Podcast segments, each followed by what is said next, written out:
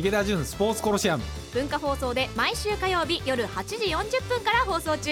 ラジコ .jp で聞いてください。文化放送池田純スポーツコロシアム。こんばんは池田純です。こんばんは。文化放送アナウンサー立谷遥です。そして今夜の相方というより敬意を表してゲストとしてご紹介しましょう。会長はい。大橋ボクシングジム会長の大橋秀幸さんです。よろしくお願いします。よろしくお願いしますいやありがとうございます。ありがとうございます。こんな忙しい時に。ね。すいません。はい、まずあのプロフィールご紹介いたします。大橋秀幸さん20歳になった1985年にプロデビューされて WBA と WBC のミニマムミニマム級の世界チャンピオンになり引退後は横浜市内で大橋ボクシングジムを経営。今まで5人の世界チャンピオンを育てた名伯楽でいらっしゃいますジムにはプロボクサーを目指す練習生はもちろん健康維持のために通う人さらにキッズクラスを設け習い事として子どもがボクシングに親しむ機会も作っています。池田さんとのご関係は？あの僕ボクシングやってたことがありまして、はい。30ぐらいで始めたんですよ。ええ。やりたいもう一回やりたいと思って昔空手やってたんですけど、はい。で蹴られると会社行けなくなるので はい。あのボクシングやりたいと思ってアマチュアで始めて、はいでその時に大好きだったんで千葉のですね鴨川で国体があってですね、はい。そこに大橋さんがいてはい。あああの僕あの失礼なんですけどリカルド・ロペスが大好きですごい強いんですよ。はい。それとやった人ですよ でお声かけしたんですか？いやあの隣にちょこんと座って、はい。大橋さんと一緒に見たってみんなに自慢してたんです 僕は話してないんですよ。偶然隣にいるみたいな感じで。あの座ったんですはい。何見てんだろうなと思って。それでその時にモンスターが。でその時から僕はもう見させていただいて高校3年の時ですね、井上がね。ははい。ごいかっこよく強くって華麗で、はい、なんだこの選手。あでそしたらあれよあれよと世界チャンピオンになって、うん。でザマ？ザマザマですすねはい。で神奈川なんで僕ベイスターズの社長だったんでで始球式は最初の始球式やってもらおうって言って始球式にはい。来てもらって僕あのウウイニングっていうグローブの会社の社長さんからウイニングもらってそれになぜかあのサインをしてもらい。はい。でもその時まだこれち僕ばっかり喋ってあれなんですけどたどたどしいサインで井上選手が。懐かしいと思いながらそれでこの前もあの新しいグローブにまたサインしてもらいに行って、はい。もうなんかねこの世界チャンピオンとしてのこのなんていうんですかね昔の時と今とのサインが違ってこれがもう僕宝物なんですよ もうとにかく大ファンだということは伝わってき、興奮してますね。興奮してます。えーせっかくね大橋さんをお迎えしていますので、今夜は11月7日木曜日に埼玉スーパーアリーナで開催されるモンスターこと井上尚弥選手が出場するワールドボクシングスーパーシリーズとはどんな大会なんでしょうか？今、ボクシングの世界って世界チャンピオンが、まあね、4団体あるんですよ。はい、世界チャンピオンっていうのは、まあ、世界で一つで、まあ、いいじゃないですか。ね。はい。で、それを、えーもう決めるためのこれ大会なんですね。うん。えー WBA、WBC、IBF、WBO、はい。4つの世界チャンピオンが出てきてあとその階級の、まあ、世界1位ですね、次のランキングの選手を、えー近い選手を出してそれでトーナメントで、えー世界一を決めるという、まあありそうで今までなかったあ大会で、まあ、これを、まあ、井上尚弥がはい本人がもうぜひ出たいっていうことで、本人の意思を、まあ、尊重して、あの今回出して。ーはい。でいよいよ、えーこの大会も11月7日で決勝戦でもう世界一のを決めるっていう試合になってきて今ちょうど1か月前でもう緊張バリバリする状況なんですけど僕今も。うすみませんありがいえいとうございます。えいえとんでもないです。もいやだって日本でやるんですよ。しかもそれが関東でやるんですよ、うん、埼玉スーパーアリーナですもんね。あもう煮えたぎりますよ。ねう、はい。えー、1回戦はドミニカ共和国のパヤノ選手に KO 勝ち、はい。で準決勝がプエルトリコのロドリゲス選手に KO 勝ち、はい。で決勝は5階級制覇の WBA スーパー王者フィリピンのドネア選手。ノニとドネアです、はい、ということですけれども。いや次の決勝の相手はもう、まあ、よく全盛期じゃないって言われてるんですけど、はい。まあ、ただ、あのー井上みたいな相手で一番怖いのっていうのは、まあ、ベテランでうん。一発パンチがあるっていう選手なので、でこのせまさにこの選手なので、まあ、やっぱり油断はちょっともう本当にできないし、で本人ももう緊張感持って今練習やってるんで、もう本当にだからもう楽しみですよね。楽しみですよ。まあ、まあ井上がやっぱり圧倒するんじゃないかっていうまあ予想はまあちらほら耳にはい。するんですけど、まあ僕たち井上も含めてそういった気持ちはもう全くなくて、もうまあ全員緊張状態で今いますんで、まあ油断は本当にしてないですね。この勝負事ですからね。ねドネア選手対策っていうのを何かされてるんですか？まあ、ドネアっていうのはこのひあの左フックっていうねこのパンチがもう多分僕世界で一番強い左フックを打つスピード、はい。パワうんーの威力っていうのは一番強いと思うんですね。ん。でまあ全盛期を過ぎたといってもそのパンチ力っていうのは衰えるもんじゃないのでやっぱりこのパンチを、まあ、ドネアはまあベテランなんで、まあ、どういうふうにこれ当ててくるか、うん。まあ対策練ってくると思うんですよ。まあ、大体自分が考えてることと同じ考えでくると思うんで、うん。まあ、どんなことで来るのかなっていうのはまあ分かっているんで、まあ、そういった対策で、まあ、この左フックだけを封じ込める戦法で、まあ、作戦練ってますね。はい。モニト・ドネアはスーパースターですよフィリピンの、うん。あのパッキャオに次ぐスーパースターもうこれ倒したらもう大興奮ですよ。あのいつもより池田さんの顔のワクワク感が違いますもんね。いやもうもう大好きなボクシングですからね。えー埼玉スーパーアリーナでの決勝は指定席 A 席が10万円 B 席が5万円、うん。以下3万2万1万と。このチケット価格は一般の世界タイトルマッチ戦と比べてはどうなんですか？まあ、ちょっとまあ高いんですけど、はい。まあでもこれで、えまあさえーチケット発売して、まあ、15分からそれぐらいではい。即完売、うん。であとまたその後ちょっと、えー出てきてあともうちょっとしかないんですけどまあ15分でえー即ほぼ完売しまして、まあ、今までこんな試合はなかったと思いますよね。ま10あ万円なんてでもなかなか最近ボクシング。まあ、日本人の世界戦ではなかったかもしれないですね。うんすよね。まあ、あのタイソンが来た時ははい。それぐらいだったと思うんですけど、うんまあ、ただやっぱり井上の人気もそうなんですけど、まあ、ノニとドネアですよね、うん。まあ、この名前この2人が戦うっていうことでこういった今チケットのこの完売っていうのはその流れはこれだと思いますね。ハイソックス履いてるんですよいつもノニとドネアは。はい。もうあのハイソックスが寝る瞬間を見れるのかと思うと。ででもこのノニとドネアは昔あの井上がエルナルバエスとやった時あるじゃないですか。はい。あの2階級制覇した時。でその時実はナルバエスとドネアが戦っていて、でドネアがその作戦というか、えー指導しにフィリピンからあ当時アメリカにいたんだけど、うん井上に大橋ジムまで指導に来てくれたんですよ。3年前に。はい。3年前にこう井上にこう手取り足取り指導してくれてでもっと最近で言えば1年半ぐらい前ですかね。あのでよくドネア日本が好きで日本によく来てるんですよ。あそうですか。で1年半ぐらい前に僕あのジムの近所のコンビニでえっとお水を買いに行ってたら、あドネアがいて。驚きますね、ばったりドネアがいて「でおーっつって。でドネアと横浜の近所のお寿司屋さんで入ってお寿司をご馳走したっていう。でまさかその流れで2人が試合することなるとは思わなかったんで、まあ、ドニアも思ってなかったと思うんですけど。僕あの大橋さんと SNS でつながらせていただいてて、ドネア寿司連れてってんですよ。どんな状況なのえーまだまだ聞き足りないことを池田さんあると思いますが。はい。いやドネアとなんで出会うんだろうと思って。ばったり。いや僕もうドネアなんかあったらもうコンビニで即すみませんツーショットでいいでしょうか なんでばったり出会うんだっていう、いやなんかねその時横浜し,、しょっちゅう来てて、はい。なんか横浜に炭水化物が入ってないラーメンがあるらしくてそのラーメンを食べに来ててで 炭水化物は一切食べないらしいんですよ。でお寿司屋連れてっても、うん、握りが出てくるじゃないですか。上のお刺身だけ食べるんですよ。だったらお刺身だけ食べればいいじゃんって言ったんだけど。食べないんですよね一切ね。気分ですかねやっぱ寿司寿司連れてってやるぞはい、本当に不思議な出会いでした。いやもう本当になんかねあの大橋さんのひお人柄が出てるんですよその写真とかに。あドネアもなんかすごいにっこり写っててー。戦うんだと思いながら。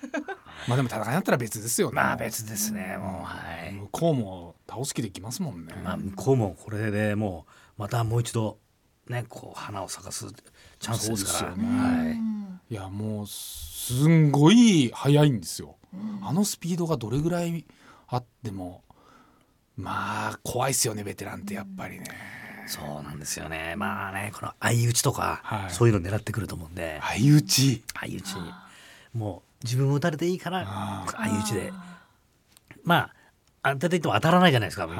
あのディフェンスもすごくいいんでその交通事故的なパンチでそれしか狙ってこないと思うんで。一発のパンチは会長から見てどっちがあるんですか？パンチのパンチ。はそれでもまあ僕は井上のがあるんじゃないかなと思うんですけど、あはい。ーまあ、ただドネアも、まあ、井上の次に来るこの必殺一撃で相手をもう失神させるっていうパンチの持ち主であるのは間違いないですね。あーまあすんごい速いんですよフックとか、もう僕ならもう見え全く見えもせずに もうすぐに終わらされて終わらされたいぐらいなんですけど。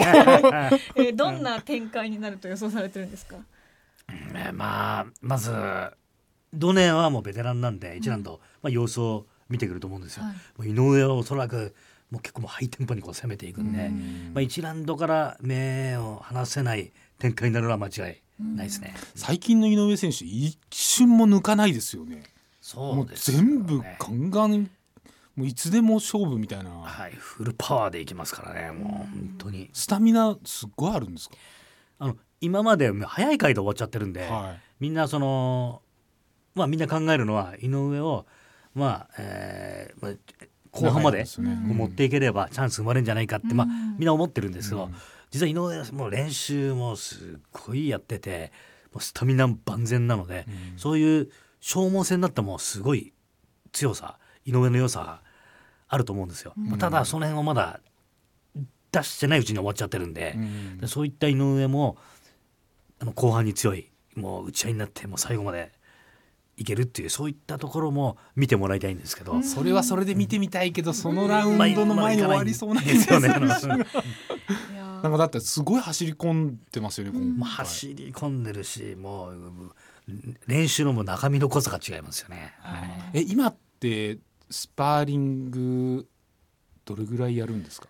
え今あのー前は12ラウンドをはい。1日おきにやってたんですけど、まあ、ちょっと一回、あのー腰を痛めてしまって、はい。でそれから練習スパーリングはちょっと抑え気味にやってるんで、あのー前ほどはその長いラウンドやってないですね。その代わりこう短く集中した練習をやってます今。はい。あのロマチェンコの、はい。ロマチェンコってまたこれすごい強いのがいるんですけどこれのスパーリングパートナーを呼んでましたもんね、そうなんですよ、まあ、ロマチェンコっていうのはこのパウンド・フォー・パウンドっていう,、うん。もう体重なしにしてやったら、まあ、一番強いって言われてる1位の選手のそのスパーリングパートナーがあのアメリカの選手なんですけどまだ19歳でその選手がやって150ラウンドやって、うん。ロマチェンコにも全然倒されなくて、うん。でロマチェンコがその撮影してスパーリングの動画を撮影して研究して倒しに来て倒せなかったっていうへ選手。えでそれをまあ井上のパートナーにちょっと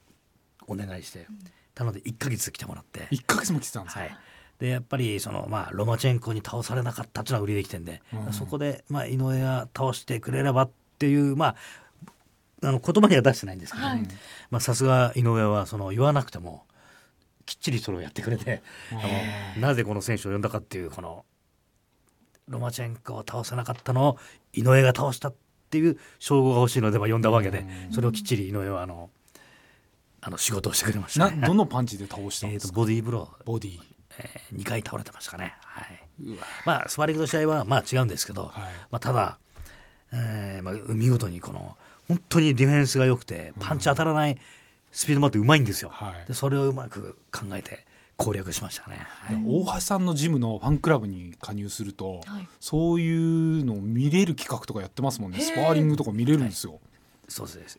ありますね。はいい、やだからまあいろんなこと挑戦されててではい私も一回あの見に行かせていただいてももう大興奮でしたけどそこでまたファンの人とかが見てるんですあのスパーリングのあの雰囲気が試合とはまた違うんですよね。スパーリングっていうのはまた。みんなじーっと見ててシーンとしてピピッっていうあそうなのんですよ。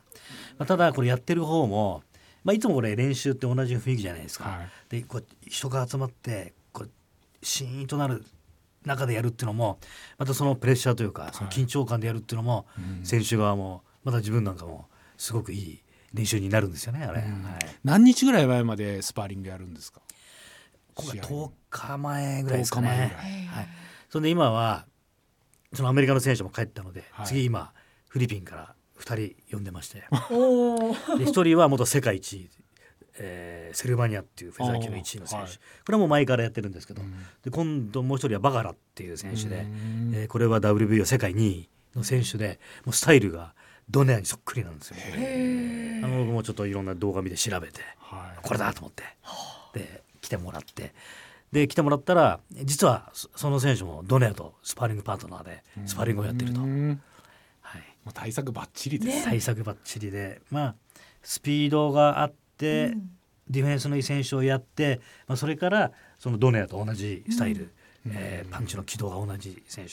でこれで仕上げて、えー今その状況に向かってるところで、はい、うん。このワールドボクシングスーパーシリーズももう天下一武道会じゃないですか、ドラゴンボールでいうところの、あれに勝つと世界でどういう評価になるどうどうその次何を目指すんですか、そうですね。次、えー一応、まあ、来年アメリカでやる予定になってるんですけど、まあ、これ勝てば確か俺もファイトマネーもすごいんですよ。今まで日本にない実は、うん。金額ちょっとあれなんですけど、今までないあれで、で、まあ、それ以上に今井上っていう名前が世界にこれでドネアにいい勝ち方すると、もうそのお金以上にその価値っていうのかな、そういう評価が世界にこう流れていくと思いますね。はい。ラスベガスで、そうですね。一応来年ラスベガスでやる予定にもなってますん。で、はい。うわもうラスベガスで僕見たいんですよ。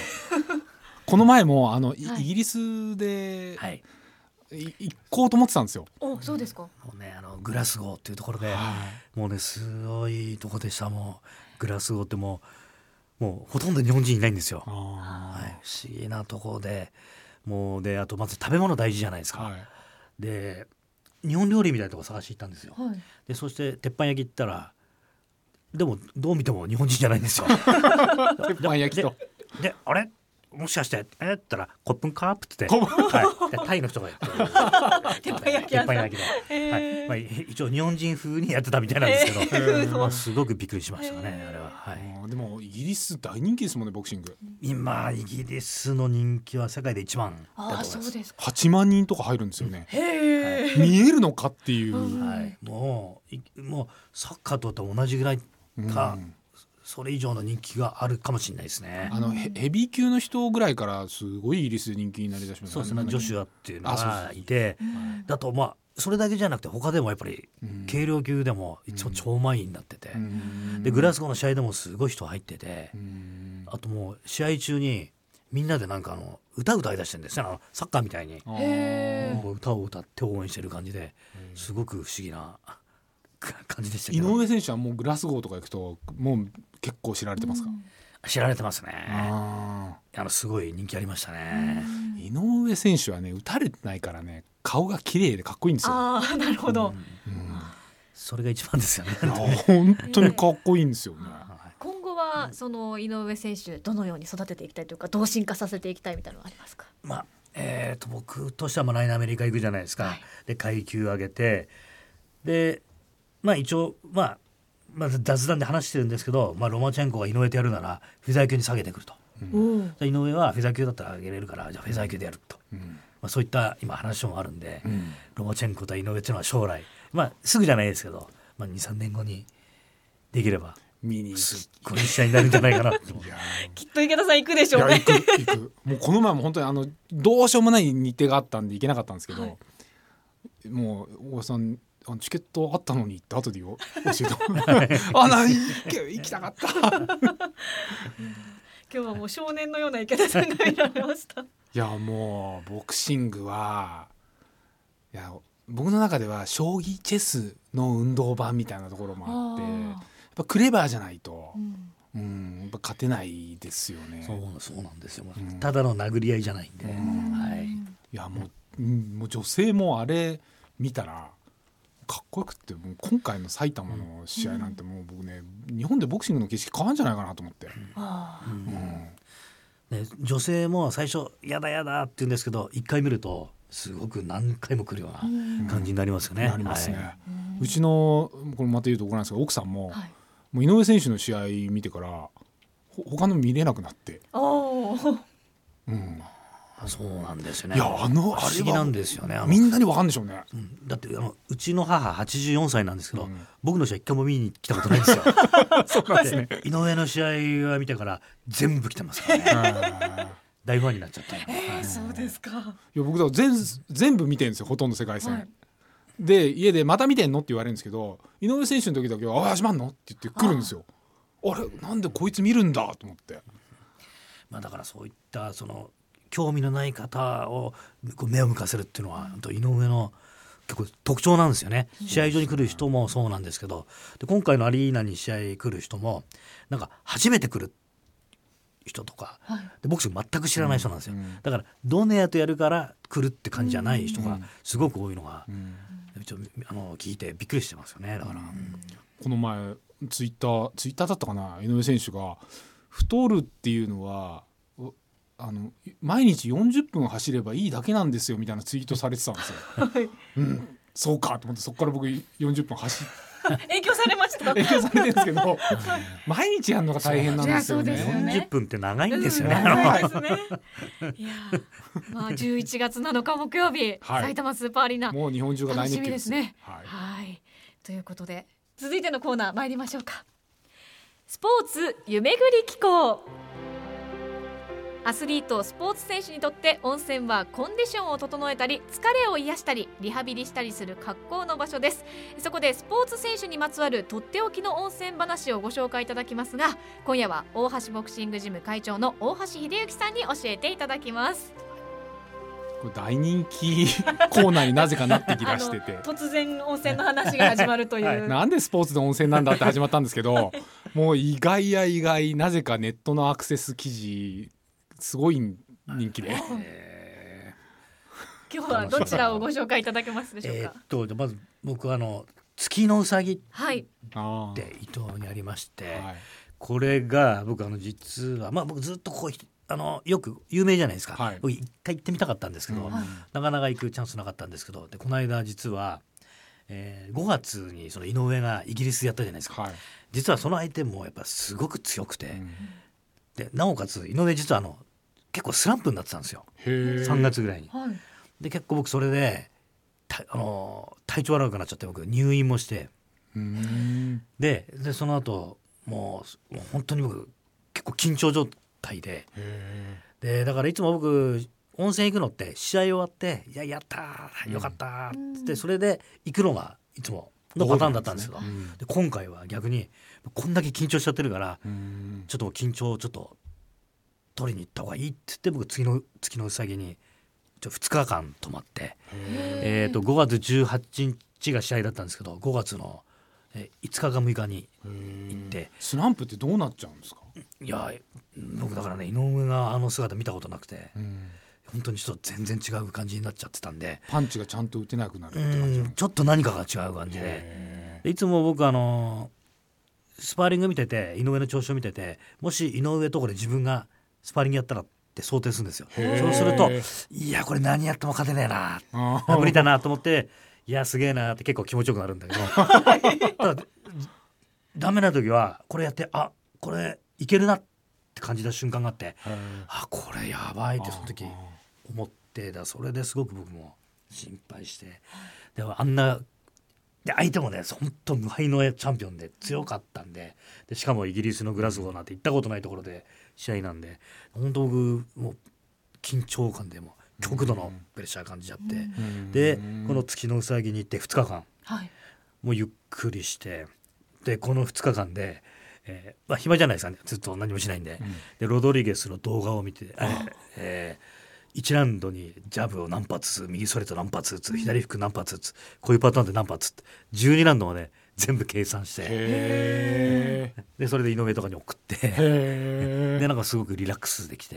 へー。だからすごく月のうさぎにはもう感謝したいですね。あの時本当に。えー気持ちを落ち着かせて気持ちを落ち着けさせてすごくいい気分で試合に行かれたんで、まあ、だから試合終わってご褒美で行くのもいいんですけど、うん。この緊張感取り行くっていうのもうん。ありなんだなって、うん。あの温泉っていうのはすごいなって、ね感じました。絶景の露天大橋さんと選手の距離っていうのがすごい僕 SNS とかいつも見てて、はい何なんだろう家族みたいですもんね。うんまあそうですね。うん優しいというかなんかもう選手だと大橋さんというやっぱり会長として見守ってる感じがいや今の話聞いてもそうそうなんだ温泉でそんなシミュレーションしてたんですね。そうですね。まあずっと今一日中ですだから。あー全然なんか休めてる感じもしない感じもするのに。がね休めたんですよ。